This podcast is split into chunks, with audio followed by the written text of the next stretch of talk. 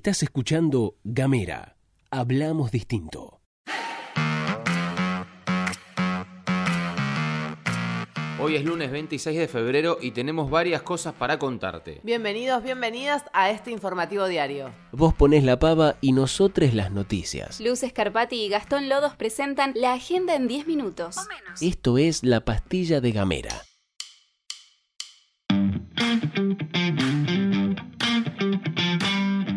Capaz sos un manija como nosotros y fuiste siguiendo las noticias del bardo entre los gobernadores y Milei cual maratón de Netflix, o capaz no tuviste señal en todo el fin de semana y andás con duditas sobre lo que pasó. Por eso vamos a hacer un breve repaso de los hechos. El viernes los gobernadores de la Patagonia sorprendieron a medio país cuando salieron a bancar fuerte al mandatario de la provincia de Chubut, Nacho Torres, a través de un comunicado. Nacho reclama que el gobierno nacional retuvo ilegalmente 13.500 millones de pesos de Chubut, lo que significa más de un tercio de su coparticipación mensual. Además, el gobernador chubutense advirtió que si para el miércoles esos fondos no llegan a la provincia, cortan la llave de gas y de petróleo. A esto le siguió una escalada de tweets entre Milei y Torres, en los que ambos optaron por la máxima profundización.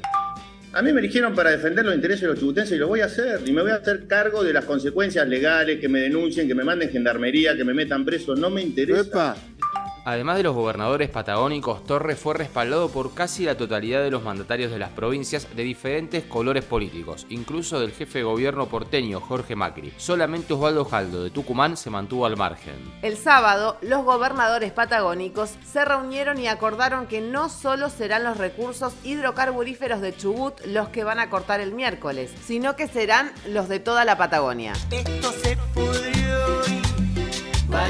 cantina. ¿Qué implica esto? Bueno, de acuerdo con estadísticas publicadas por la consultora Oil Production Consulting, entre las tres cuencas que se encuentran en la Patagonia, Austral, Neuquina y Golfo de San Jorge, se aporta el 98% de la producción total de petróleo del país y el 97% del gas. Además, las cuencas de la Patagonia tienen el 89% de las reservas de petróleo y 98% de las reservas de gas de la República Argentina. Para sumar un condimento más a todo esto, Torres confirmó que en marzo comenzarán a trabajar en la creación de una empresa que nuclee a todas las provincias productoras, llamada Energía Patagonia Sociedad Anónima. En términos políticos quedan algunos interrogantes. La situación es inédita con lo cual el resultado es incierto. No tenemos la arrogancia propia de los futurólogos y es por eso que nos surgen solamente algunas preguntas. ¿Cómo pretende el gobierno nacional que prospere su plan económico de ajuste si no tiene el acuerdo con las provincias? Los únicos que te pueden garantizar un tránsito más o menos llevadero de una gestión de ajuste son los gobernadores. Pero la relación viene tensa. Las transferencias a las provincias en comparación con el año pasado se redujeron en un 98%. Al gobierno le quedan tres años y poco más de nueve meses de gestión y parece tener una pasión por dinamitar puentes de diálogo político que son necesarios para cualquiera, pero en especial para esta gestión. ¿Por qué? Porque tiene poco más de 30 diputados y solo 7 senadores. ¿Cómo va a ser el presidente que llama nido de ratas al Congreso Nacional y se pelea con los gobernadores para que prospere su agenda parlamentaria? El gobierno nacional fue ampliamente votado en el balotaje, pero los diputados, los senadores y los gobernadores también. Incluso algunos de ellos obtuvieron más votos en las provincias que el propio Milei. Y ni hablar, y ojo acá, de los candidatos de Milei. Entonces, ¿cuál es la estructura orgánica o inorgánica que va a bancar la pelea en los territorios provinciales? ¿Dónde quedó el cogobierno con el PRO del que tanto se habló durante el verano? Para cerrar este segmento retomamos lo que dijimos hace un ratito. Vamos a intentar no ser soberbios porque respetamos el voto popular, que el pueblo nunca se equivoca, decía un general. Milei fue la opción de la mayoría del electorado nacional y muchos siguen convencidos de haberlo elegido, pero ese 56% que sacó. ¿Es stock o flujo? Arrancamos la última semana de febrero y con ella se despide el valor actual del boleto de colectivo en Ushuaia. A partir de los primeros días de marzo, viajar en Bondi en la ciudad capital aumentará casi 1000%. Desde el municipio afirmaron que el aumento está motorizado por la subida en el precio de los insumos, la eliminación de subsidios nacionales y el aumento de otros precios de la economía. Esto lo confirmó el secretario de gobierno César Molina, que en FM Espectáculo contó que el boleto se irá a 800 pesos.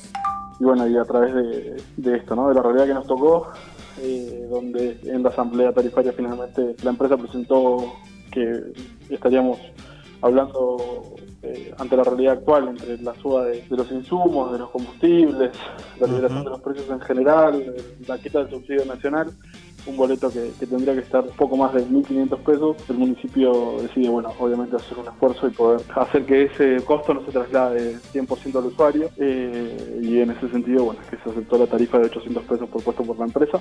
El funcionario municipal detalló en la entrevista que se mantendrán beneficios para personas con discapacidad, estudiantes y adultos mayores. El Consejo Superior de la Universidad Nacional de Tierra del Fuego, Antártida e Islas del Atlántico Sur emitió una declaración en la que expresa su preocupación ante el recorte presupuestario y ajuste salarial impulsado por el gobierno nacional. El avance en las medidas de reducción presupuestaria, congelamiento de fondos y suspensión de recursos comprometidos amenaza a la continuidad de carreras existentes y a la apertura de nuevas. El órgano superior de la universidad enfatizó en que estas acciones representan la pérdida de oportunidades educativas para la provincia, afectando el derecho de los estudiantes a acceder y continuar su formación académica.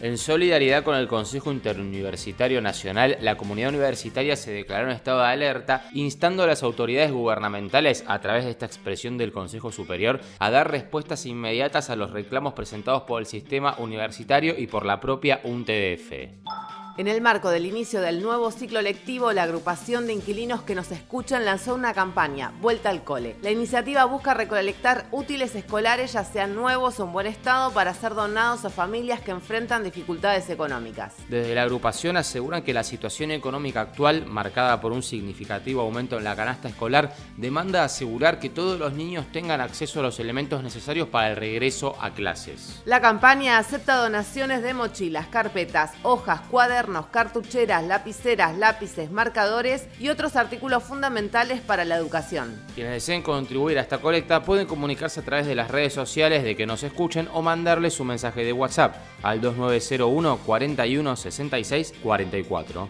Tenemos economía, literatura y género. Tenemos música, identidad, y humor. Cuando quieras, donde quieras. Donde quieras. Encontra nuestros podcasts en gamera.com.ar. Llegamos al final de la pastilla de Gamera. Te agradecemos mucho por habernos acompañado hasta acá. Esperamos que te haya servido este micro informativo que fue producido por Mica Maldonado, conducido por Luz Escarpati y Gastón Lodos. Recordá que te podés comunicar con nosotros a través de nuestras redes sociales en de Twitter, Instagram y Facebook. Nos encontrás como arroba gamera TDF. También nos puedes mandar un mensaje de WhatsApp al 2901 50 2990. Chau.